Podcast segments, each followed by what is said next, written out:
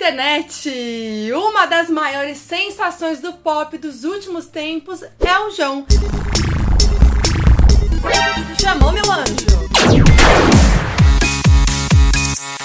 Depois de uma ascensão meteórica com o álbum e turnê pirata, o João tem construído uma carreira incrível. Ele começou fazendo covers e hoje já tem no currículo shows no Rock in Rio e no Lollapalooza, turnê na Europa, uma das músicas mais tocadas do ano com Idiota, clipes impecáveis, uma turnê esgotada em todo o Brasil com uma produção inovadora no cenário pop e esses dias ele fez uma performance incrível no Prêmio Multishow. E eu tô aqui desde que tudo era mato. Então eu que não sou boba nem nada, boba não sou eu, dei aquela apurada bem FBI, trouxe trouxe 20 fatos sobre o João pra gente conhecer melhor sobre a sua vida e carreira. Agora cata sua pipoquinha e vamos de 20 fatos sobre o João. Bom, para começar, João se chama João Vitor Romania Balbino, nasceu em 3 de novembro de 94, tá aí pra fazer 28 anos, e é natural de Américo Brasiliense no interior de São Paulo. Ele sempre curtiu a ideia de fazer música, mas justamente por morar numa cidade bem pequena, não tinha muita perspectiva em trabalhar com isso. E suas primeiras referências musicais vieram de três três discos que a sua mãe tinha em casa: a trilha sonora da novela Beijo do Vampiro, um disco da Marisa Monte e um disco do Cazuza. Como tem uma família bem grande, o João tinha muito contato com as músicas que os seus primos ouviam, tipo Britney Spears, Backstreet Boys, Christina Aguilera, os gringos tudo. E ao mesmo tempo, o João morava no interior, né? Então o sertanejo era muito forte e ele acabava consumindo bastante esse estilo, como ele mesmo já disse em entrevistas. E gente, para mim, ouvindo a música do João hoje, eu consigo muito perceber com clareza essas referências né? O pop gringo ali nas performances e conceitos, artistas nacionais como Cazuza nas letras, o próprio sertanejo com as narrativas de sofrência romântica. Vai dizer que eu vou morrer sozinho não podia ser um sertanejão. Ai meu Deus,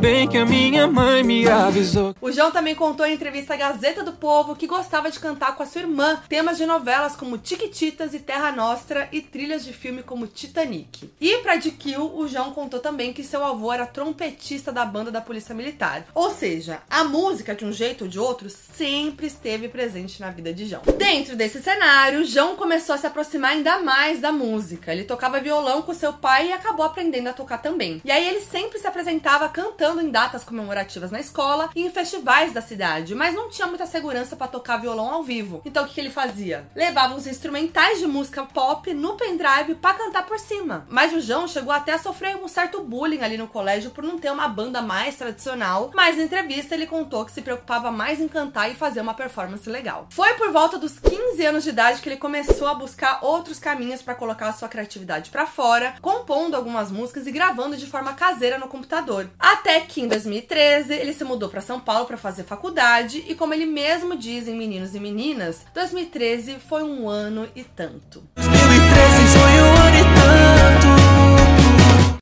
Fez faculdade de publicidade na USP, mas na verdade o seu maior interesse era ir para São Paulo para tentar carreira de música mesmo, né? E a faculdade era ali só um bônus. O João até contou em entrevista a Ken que quando viu a Avenida Paulista pela primeira vez, ele começou a chorar de emoção. Durante esse período, ele começou a trabalhar voluntariamente na empresa júnior da faculdade, que basicamente é uma organização sem fins lucrativos formada e gerenciada por alunos do curso superior para fomentar o aprendizado, gerar portfólio e facilitar o acesso ao mercado de trabalho. Nessa época, o João ainda tinha o sonho de fazer música, mas não contava para ninguém, porque ele não queria gerar uma expectativa nas pessoas, tipo assim, ai, será que o João vai acontecer? Ele meio que fazia as coisas sozinho, ia nos karaokês, ia nos open mics, cantar, mas bem na dele ali, sem divulgar isso pros amigos, deixando baixo. Ele tinha esperança ali que um executivo de alguma gravadora descobrisse ele ali cantando no karaokê. Bem coisa de filme isso, né? Ele também gravava umas demos caseiras e enviava nos e-mails que tinham nos encartes de discos que ele gostava. Ele abriu o CD físico ali, procurava os e-mails escritos e mandava mandava. Hoje dá pra fazer isso nas plataformas de áudio, né? Até que um dia, durante um rolezinho com os amigos em uma das repúblicas que ele morou, as pessoas estavam ali ouvindo música na caixinha de som e o celular que tava tocando era o do João. Então um amigo deu play em uma das demos do João que estavam salvas na biblioteca dele. Aí não teve jeito, né? Ele resolveu se abrir pros amigos, contando sobre a sua jornada na música e sobre o seu sonho. Ele conta toda essa história antes de cantar Meninos e Meninas nos shows da turnê Pirata. Então quem aí é fã e acompanha já deve ter ouvido. Uma música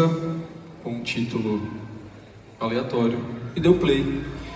E era uma música minha. E quem era um dos amigos que tava com o João nesse dia? Pedro Tofani, que hoje é diretor criativo do João e os fãs conhecem bem o gato. Mesmo com essa descoberta dos amigos, o João não se jogou na música logo de cara, não. Depois ele foi estagiar numa agência em que o Pedro também trabalhava. João contou no pod delas que no 28 dia de estágio, sim, ele lembra exatamente o dia, ele simplesmente foi para uma área de convivência ali da empresa e começou a chorar. Quem nunca chorou ali no banheiro, né, da empresa? Ele disse que não chora com facilidade, principalmente na frente de outras pessoas, mas estava tão frustrado com a vida e o fato de não fazer música que desabou ali mesmo. Aí o Pedro encontrou o João chorando e os dois tiveram uma conversa que foi como uma virada de chave ali, entre a trilha emotiva. O Pedro lembrou o João que ele tinha os amigos e a família por ele. E mesmo que tudo desse errado, tinha o suporte e uma base sólida para recomeçar. Foi aí que surgiu a ideia de fazer covers. João, Pedro e Renan Augusto, que hoje é empresário do João, se juntaram para bolar uma estratégia de planejamento. Então, por volta de 2017, eles começaram a gravar vídeos do João cantando músicas de outros artistas, mas numa roupagem ali bem única, próximas às referências do João, né, numa vibe mais alternativa, e postavam no YouTube e no Facebook. O tempo todo só você não viu.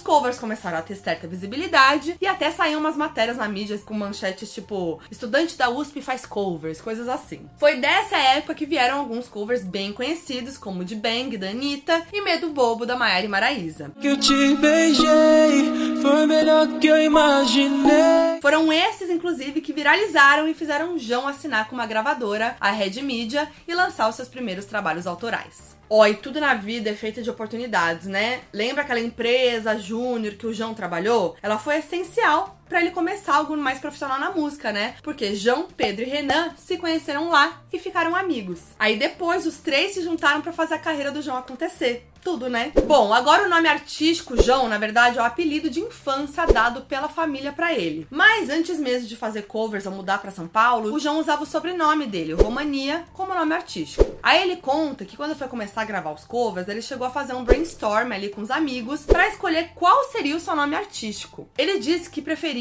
um nome que as pessoas já chamassem ele, porque seria estranho criar alguma coisa do zero, ao mesmo tempo que ele queria um nome curto e fácil de lembrar. Então, João era perfeito, né? Mas até chegar nisso, rolou um momento ali de sentar e pensar e vomitar ideias mesmo. Ele e os amigos escreveram palavras aleatórias no papel e foram filtrando até chegar num nome legal. E uma das palavras era caule. Gente, qual nome artístico podia sair de caule? Comentem aí. E antes de decidir 100% que seria João, eles ainda pensaram em outros possíveis nomes. Um deles era João do Mar. Imagina se tivesse sido isso, João do Mar. Uma coisa mais filosófica, né? Foi com Álcool e Ressaca, lançadas juntas em outubro de 2017, que João abriu os trabalhos para suas músicas solo autorais. E olha só, por ironia ou não, o clipe de Ressaca tinha cenas na praia em frente ao mar, além da frase de bar em bar terminei no mar. De bar em bar, terminei no mar. Então talvez o nome João do Mar coubesse bem, né? Ia cair bem nesse contexto. Mas o doido é que ele gravou os dois clipes de Ressaca e Álcool no mesmo dia, assim, ó, de uma tacada só. Em entrevista ao Popline, o João contou que começou a gravar às quatro da tarde e só começou meia-noite do outro dia, ou seja, 32 horas de gravação. Eles começaram gravando o Álcool num bar de São Paulo, depois correram pro litoral para gravar Ressaca numa praia específica durante o pôr do sol. Mais final deu certo, mas imagina esse corre. O perrengue valeu a pena porque com álcool e ressaca, João começou a crescer cada vez mais e aumentar sua fã base até lançar o primeiro single do primeiro álbum, Imaturo, que irritou demais e abriu as portas para Lobos, o seu disco de estreia. Mas se for com você, eu vou. Eu E a primeira vez que ele cantou Imaturo ao vivo, ele até chorou de emoção com o povo cantando junto, assim, muito amor. Inclusive, eu só lembro que ele falava que não chorava em público. Agora, o auge é o seguinte: o clipe de Maturo foi gravado na cidade universitária da USP, mais especificamente no velódromo do CPUSP e na Escola de Educação Física e Esporte da USP. Segundo a Veja, o João disse que ia gravar um projeto de TCC como desculpa para conseguir autorização para gravar na faculdade. Ele ainda contou num vídeo de bastidores de Maturo que a previsão do tempo pro dia da gravação era de chuva e a equipe se preparou toda, mas na verdade fez um super sol e eles não tinham nem protetor solar. O João ficou até com uma marca de queimadura na testa. E ele teve que deixar um dos atores mirins pisar no seu pé entre uma cena e outra, para que não queimasse o pé no chão quente ali, né, já que ele tava só de meia. Detalhes, detalhes. Bom, como eu falei aqui, o álbum de estreia do João foi o Lobos, que além de maturo, teve Vou Morrer Sozinho e Me Beija com Raiva como singles. Eu te peço para e me beija com raiva, me beija. Foi com esse álbum que João ganhou o título de Pop Sofrência, porque suas músicas, suas letras,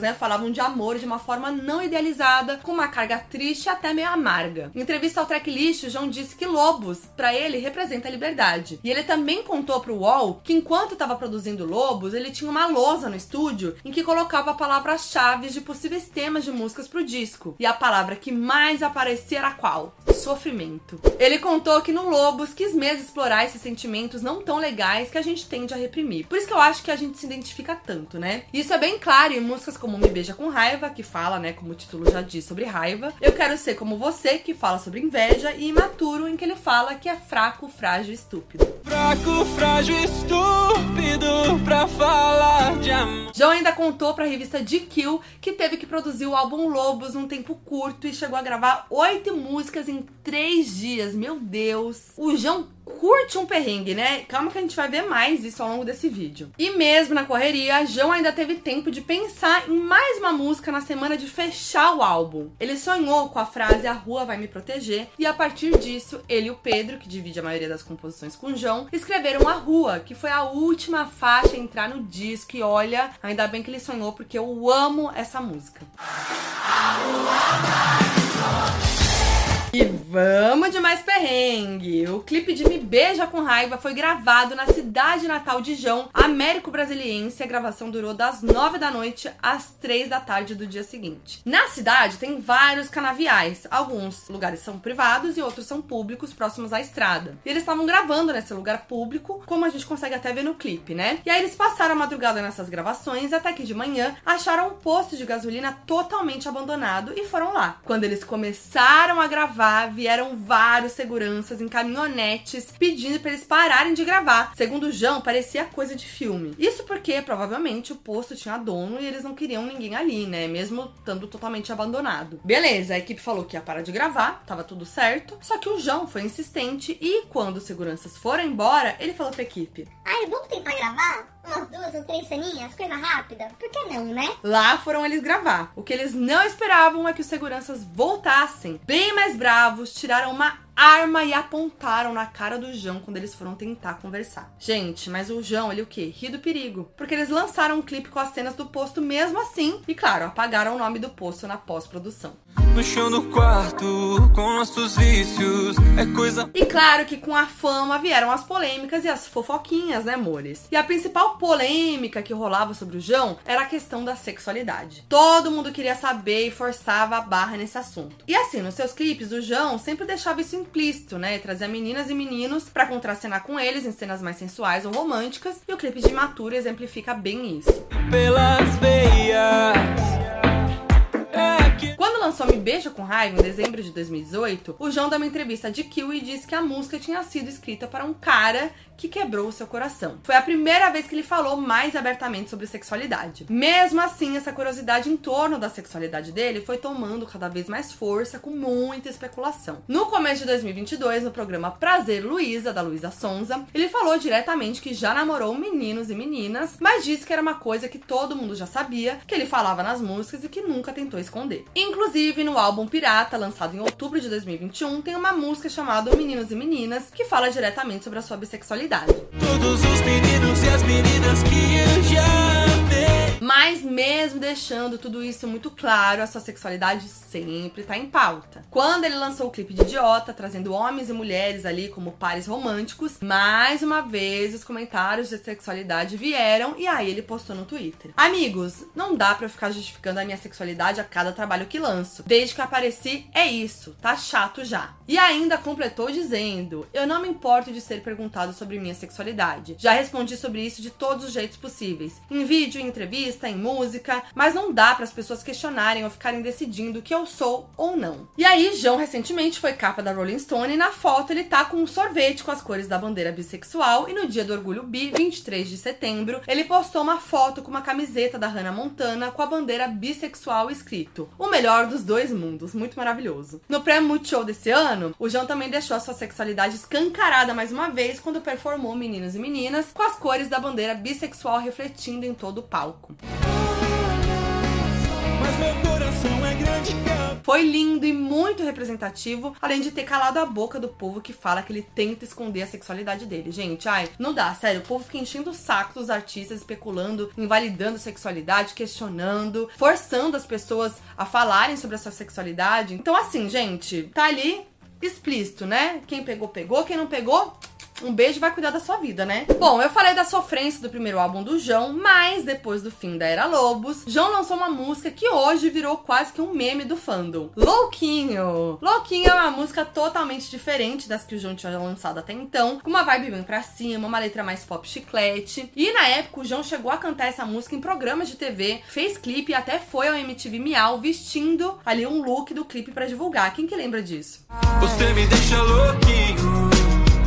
Acontece que hoje o João não gosta nada dessa música, mas os fãs amam. Sempre rolam cartazes nos shows pedindo pra ele tocar, que são sempre ignorados com sucesso. Mas por que, que ele não gosta? Em entrevista ao G1 esse ano, ele disse que fez essa música exclusivamente para ser um sucesso comercial, algo que não representa ele. Ele sentiu que tinha que fazer uma música fácil para ser aceita nas rádios, mas que hoje, quando ouve Louquinho, não entende por que lançou, já que ele não se sente representado como artista nem na música nem no clipe. Ele ressaltou que sempre busca trazer verdade nas suas letras, o que não foi o caso de Louquinho. Mas ele vê a experiência como positiva porque entendeu que o seu objetivo como artista é ser verdadeiro. Isso é muito comum acontecer com os artistas, né? Ser meio que pressionado a lançar músicas assim radiofônicas. Ele até chegou a fazer um TikTok zoando a música, que é muito bom. Uma de vocês é uma música minha um pouco chata e com uma letra um pouco rasa. Sou eu? Não, claro que não. Sou eu? Sou eu?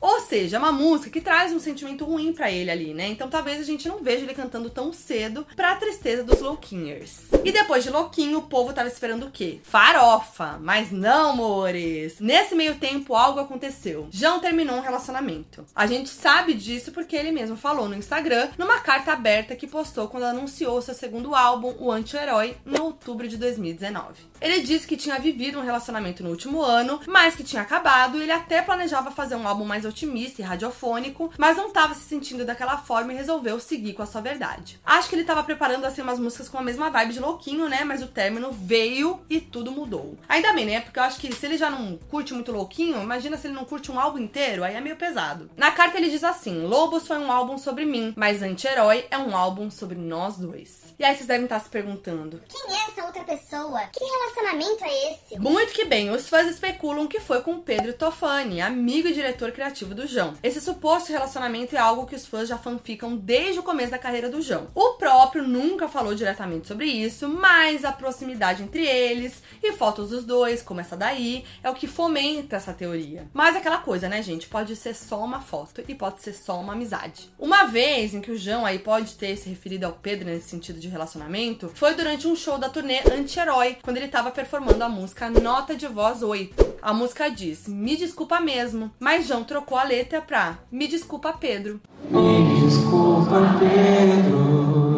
E é isso, né? Praticamente todas as músicas do Anti-Herói foram compostas por João em parceria com Pedro, com exceção de Fim de Festa e a própria Nota de Voz 8. É aquilo, tudo pode ser, se quiser será, tudo pode ser, basta acreditar. A gente já viu aqui que João sempre passa por um perrenguinho na hora de gravar clipes, e com os clipes da era de Anti-Herói não foi diferente. No clipe de Enquanto Me Beija, a gente vê o João tocando piano em cima de uma montanha, mas eu só consegui foi pensar como um piano chegou naquela montanha enorme. No Twitter, o QG do João respondeu: foram 12,7 quilômetros e 18 mil passos, o equivalente a subir 118 lances de escada. Eu não sei se esse número conta subida e descida, mas pra mim já é puxado. Agora, como o piano foi para lá, nem o QG do João sabe, mas eles contaram que o momento de descer com o piano depois das gravações foi tenso. Eles primeiro tentaram usar um carrinho de golfe para descer o piano, mas claro que não deu certo, até porque o piano era super super pesado e o terreno não era nada linear, né? Pra piorar, começou a anoitecer e veio um vendaval e eles não conseguiram descer o piano, que ficou lá em cima da montanha até o outro dia. O clipe de Essa Eu Fiz Pro Nosso Amor também deu B.O. A gravação rolou na Argentina numa vibe meio vlog, eles pegaram a câmera e saíram pela cidade gravando. E nesse rolê, o João e a equipe foram parar numa estrada e eles iam gravar uma cena em que o João simulava que tava fazendo xixi na beira da estrada. Aí adivinha? Deu polícia. Aliás, deu exército. Apenas parou um camburão do exército atrás deles enquanto eles gravavam a cena do xixi. Gente, o João brinca com o perigo mesmo, né? Os militares começaram a gritar em espanhol, dizendo que não podia gravar ali, e eles descobriram que aquela era uma área militar. Olha o auge. O diretor ainda de fotografia foi ousado e falou: Não, gente, só tem um baseado no carro, tá tudo bem. E por fim, os caras fizeram a equipe do João entregar os filmes da câmera, pisaram em cima e foram embora. Então, ficamos sem a cena do xixi na estrada. Agora, vamos falar dela, a era mais recente do João e que com certeza muitos passaram a conhecer o João. A era pirata. Podemos dizer aqui que essa era começou em fevereiro de 2021 com o lançamento do clipe de Coringa. No caso, uma continuação de Maturo. Nosso amor é coringa, eu quero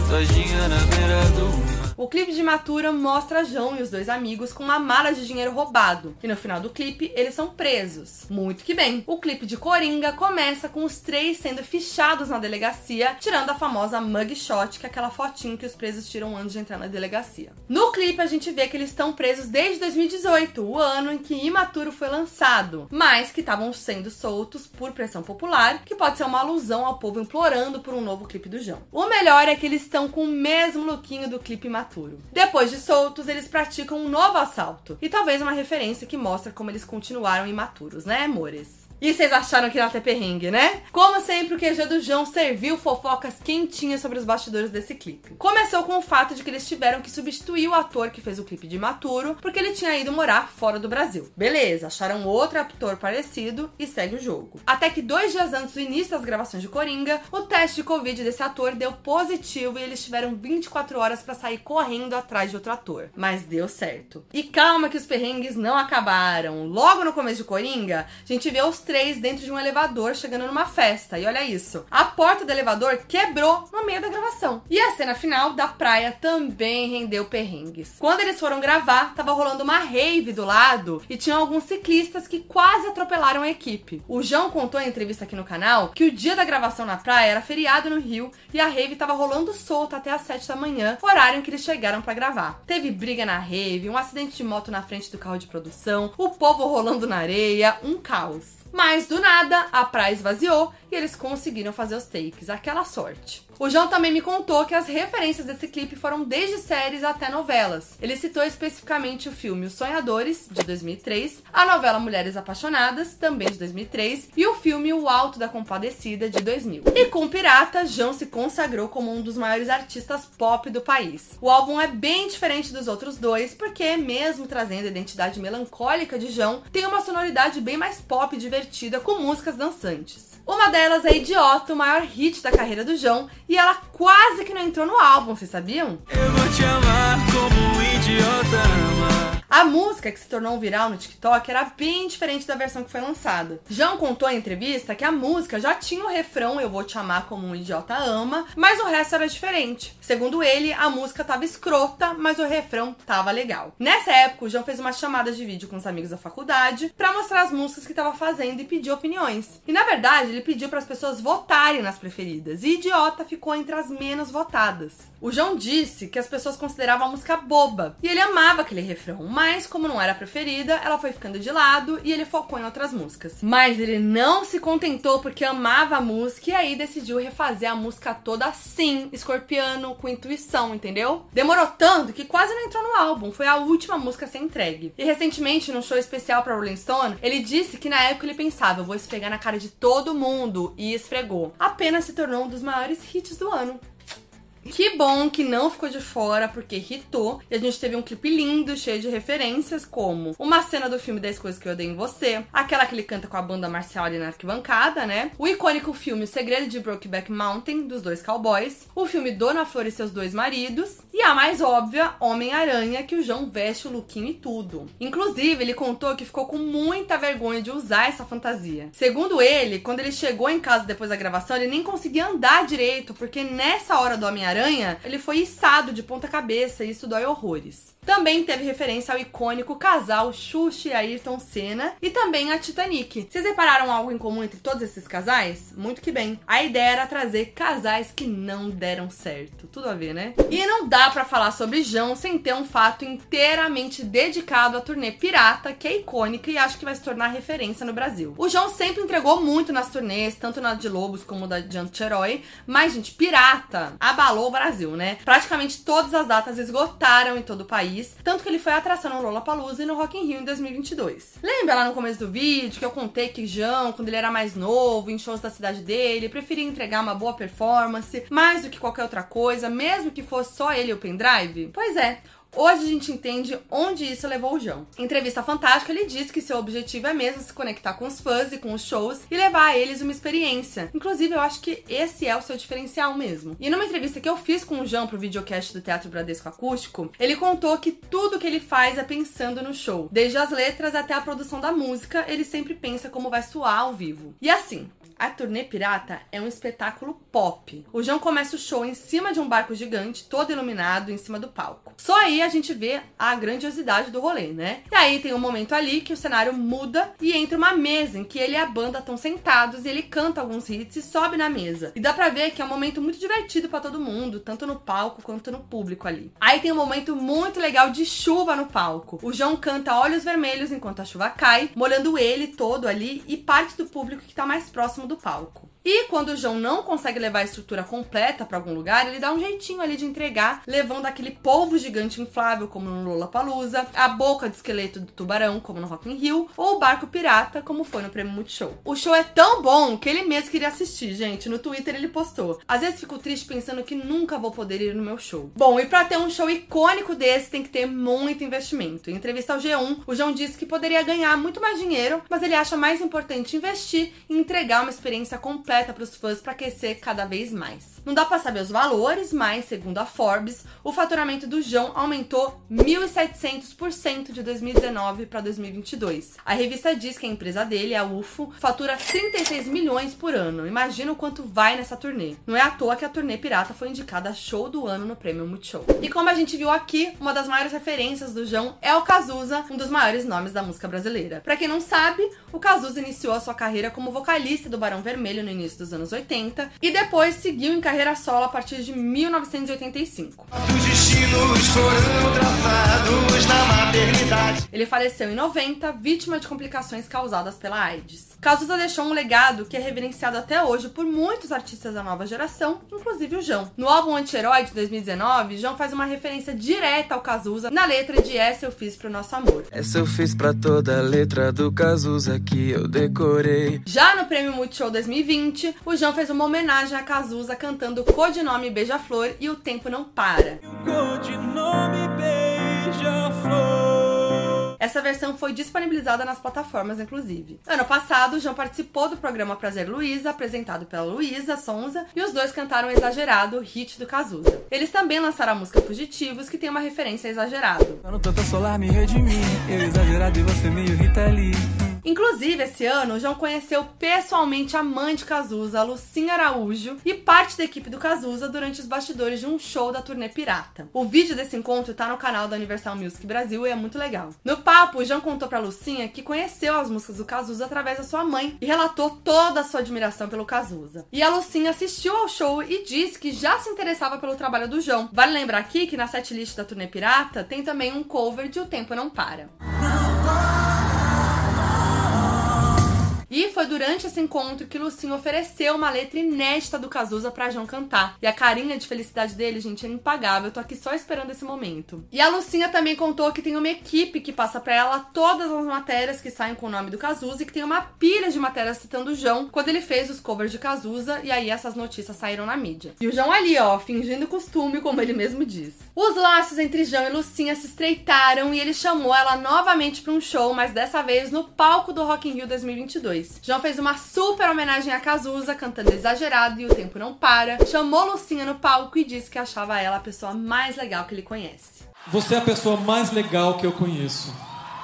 Bom, João lançou três álbuns de estúdio, né? Lobos, Anti-Herói e Pirata. E os Lobos, é, que é o fandom do João, tem várias teorias. A mais famosa é de que os álbuns do João representam os quatro elementos da natureza: terra, ar, água e fogo. O álbum Lobos representaria a terra, e a capa já mostra isso, né? Com uma foto do João coberto de terra. Fora o nome Lobos, que traz essa vibe mais natureza, né? Floresta. O anti-herói seria o ar, que também é perceptível na capa, com o João caindo entre as nuvens. Pirata, obviamente, seria a água, né? E eu nem preciso explicar o porquê. Ou seja, o próximo álbum seria o fogo e fecharia esse ciclo dos quatro primeiros álbuns. Essa teoria tem grandes chances de ser verdadeira, tá? Pro G1, o João contou que sempre teve a ideia dos primeiros quatro discos mais ou menos preparada. Pra Rolling Stone, falando sobre Pirata, o João disse: Eu sempre soube o que ele, o álbum Pirata, seria e todo o aspecto aquático dele. Eu acredito muito nisso. No Podpah, ele disse brincando que na próxima turnê quer um dragão cuspindo fogo. Sei. Na próxima turnê, se tiver um dragão, quero dragão espirrando fogo. Eu gosto. E eu super acredito nessa teoria, tá? Agora, o que, que será que esse fogo vai representar? Será que vai ser um fogo da paixão? Um fogo pra queimar as coisas do ex? Ou estar com fogo. Será que vem aí um álbum mais dançante ainda? Porque o que vem aí tá mais perto do que nunca. A turnê Pirata acaba em dezembro, depois de nove meses de shows pelo Brasil e Portugal. E ele vai tirar umas férias aí, né? E o quarto álbum já tá em produção, inclusive. Pra Rolling Stone, o João disse que já tinha a ideia do quarto álbum durante a produção de Pirata, mas depois de tudo que aconteceu com o Pirata, da repercussão, ele mudou as coisas um pouco. João comentou que Pirata marcou uma transição em sua sonoridade, já que os seus dois primeiros álbuns, o Lobo e anti-herói, tinha uma vibe mais parecida. Ele disse que quer que tudo seja muito mais gigante no próximo álbum. Então imagina a turnê, gente. Se realmente o tema for fogo, eu já imagino o palco, aqueles efeitos de fogo tudo, assim como ele já mostrou um pouquinho no Rock in Rio.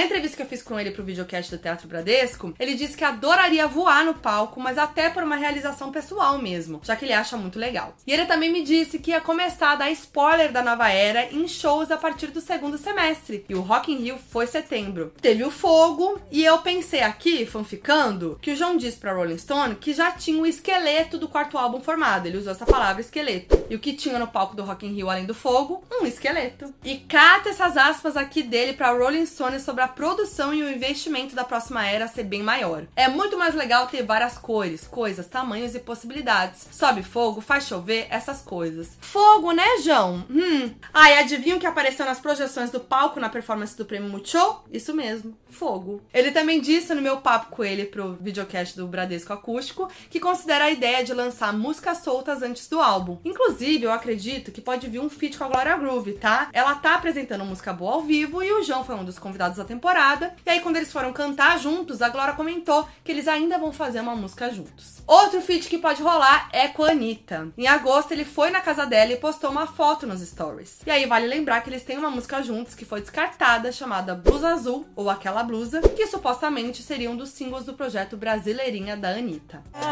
Você deixou eu esquecer só pra poder ligar. Ah, e no Resta Um aqui no canal com ele, ele disse que adoraria fazer um feat com a Isa. Será que vem aí? Faria meu próximo feat. Isa. Mas antes do novo álbum, ainda vai ter clipe de meninos e meninas, como o João confirmou no seu show em Fortaleza recentemente. Mas a gente ainda não sabe data, não sabe detalhes. Eu só sei o quê? Que vai enaltecer a comunidade bi. Olha, só sei que eu tô ansiosa por essa nova era do João, porque como a gente pôde ver aqui nesse vídeo, ele só evolui e os conceitos dele estão cada vez maiores, melhores, mais detalhados, mais grandiosos. E eu amo esses conceitos fechadinhos de era que ele proporciona, né? Com muitos detalhes, muito easter egg tudo muito ligado. Mas como a gente viu, o João ele é muito fiel à sua verdade. Então pode ser que todo esse conceito que a gente tá imaginando que ele faça aí na próxima era mude a qualquer momento. Então vamos aguardar e fanficar nos comentários. Manda seu comentário aí dizendo como você acha que vai ser a próxima era. Lembrando que esse conteúdo tá disponível no meu canal do YouTube e também em todas as plataformas de áudio no meu podcast Foquinha FBI. Compartilhe esse conteúdo para geral, se inscreve no canal, segue o podcast para muito conteúdo pop toda semana. É nóis!